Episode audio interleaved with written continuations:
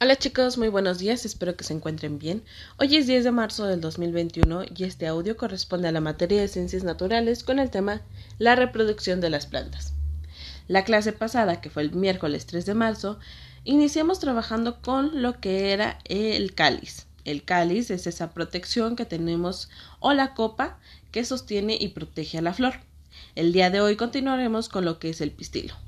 Este es el órgano sexual femenino de la planta el cual está formado por, un, por, los, por los ovarios, que ustedes ya conocen la función de los ovarios porque lo, estuvimos trabajando en el aparato reproductor femenino. El estilo, que son unos pequeños tubitos que van saliendo justamente de, de los ovarios. Y el estigma. El estigma es el, el, encargado de recibir el polen durante la polinización, que es un tema que vamos a estar trabajando después. Este polen también es, muy importante para nosotros los seres vivos, entonces por eso le daremos su importancia en un solo tema. ¿Sale? Entonces, vuelvo a repetir, el pistilo se conforma del ovario, el estilo y el estigma. Estas las vamos a estar representando con otra, eh, con otro cartón, pero solo con la mitad. Ahorita mamás les voy a mandar la imagen y les voy a circular la parte que estaremos trabajando.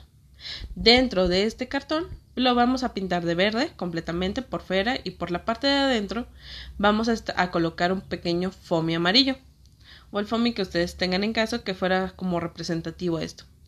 Y los óvulos, óvulos y ovarios los vamos a representar con unas pequeñas bolitas blancas que también les manden su paquete.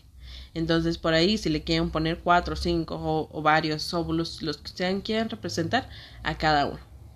Entonces, esta es la forma en cómo vamos a estar trabajando y representando lo que es el pistilo.